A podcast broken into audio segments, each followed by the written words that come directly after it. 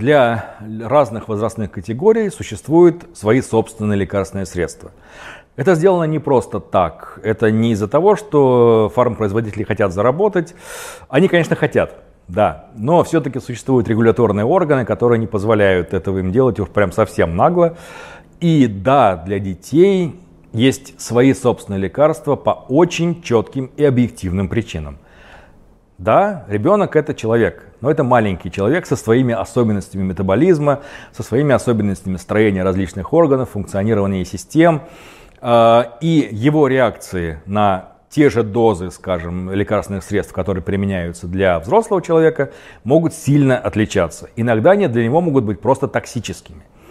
Например, очень часто один из самых распространенных таких э, случаев, когда ребенку капают в нос взрослые капли.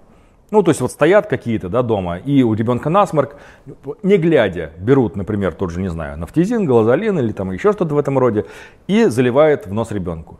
Неоднократно приходилось видеть э, тяжелейшее отравление, передозировку вот такими каплями, которые предназначены для взрослых. Там сильно отличается концентрация.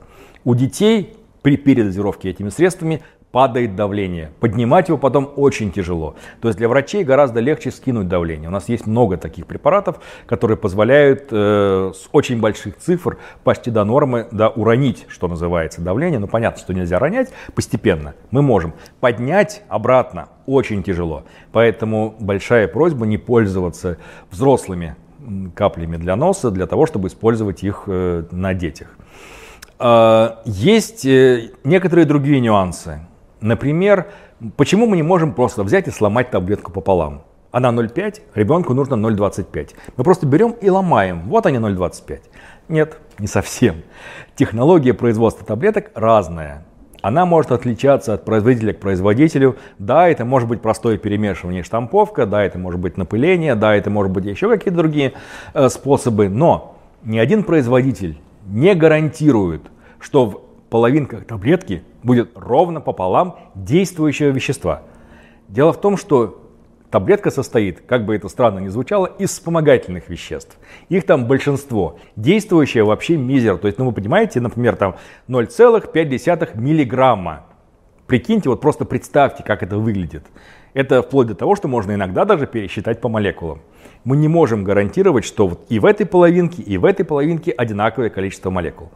Это зачастую специально подчеркивают в инструкциях, которые вы обычно выкидываете, уважаемые пациенты, но которые нужно обязательно читать. Потому что там прям бывает вот специально эта фраза, что таблетка разламывается, да, ее можно ломать на части, фрагментировать, только с целью облегчения проглатывания не для получения кратных доз. Вот прям такая специальная фраза иногда встречается в инструкциях, потому что, видимо, слишком часто этими таблетками травятся, пытаясь получить из 0,5 два раза по 0,25, разломив пополам. Не получается так.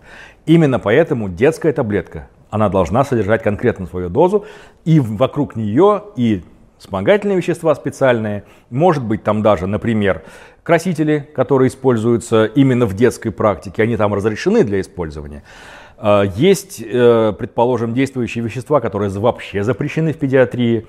Одно из самых известных аспирин. Если мы будем понижать температуру детям, ну скажем, там, не знаю, двух, трех, семи лет аспирином, мы можем устроить им очень неприятная вещь, называется синдром Рие.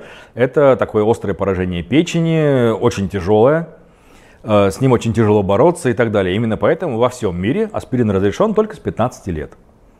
То же самое касается знаменитого анальгина или метамизола натрия, да, которого в свое время проиграл маркетинговую войну парацетамолу и бупрофену, но в, до сих пор остается в строю. Э, его частично реабилитировали, по крайней мере, как средство снижения температуры, это вещь замечательная. Но тоже ограничение 15 лет. Именно потому, что раньше гораздо выше риск развития различных осложнений. А если мы говорим о каких-то специализированных препаратах, да, например, э, вот те же жаропонижающие, да, то они специально изучаются, как переносит их детский организм, как переносит их, э, предположим, более взрослый организм. И только те препараты, которые прошли все эти исследования, которые точно у них есть доказанный профиль безопасности, подходящий для, детей, для детей даже определенного возраста – То есть мы не можем сказать, что применяется от 0 до 12. Нет, есть свои ограничения, есть свои, э, скажем так, отличия по массе тела. Очень часто вы можете видеть в инструкции детских препаратов, что там не по возрасту, а по массе тела. Ну, просто потому, что в разном возрасте у разных детей может быть разная масса тела. То есть возраст одинаковый, скажем, у двух детей. У кого-то 15 килограмм, а у кого-то уже 19. Дозу нужно пересчитывать. Поэтому в педиатрической практике чаще всего вы увидите такую табличку, где будет показан, например, возраст, масса и доза. И будет указано, что ориентироваться нужно все-таки в основном на массу тела.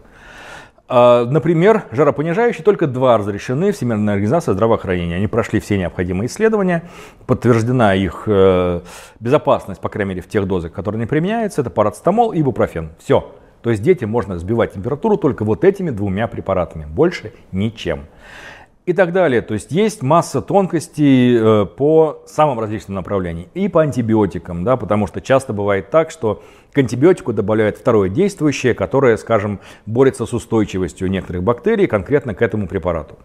Да, его должно быть не, скажем, половинная доза, да, какая-то определенная, та, которая помещается именно в детскую таблетку.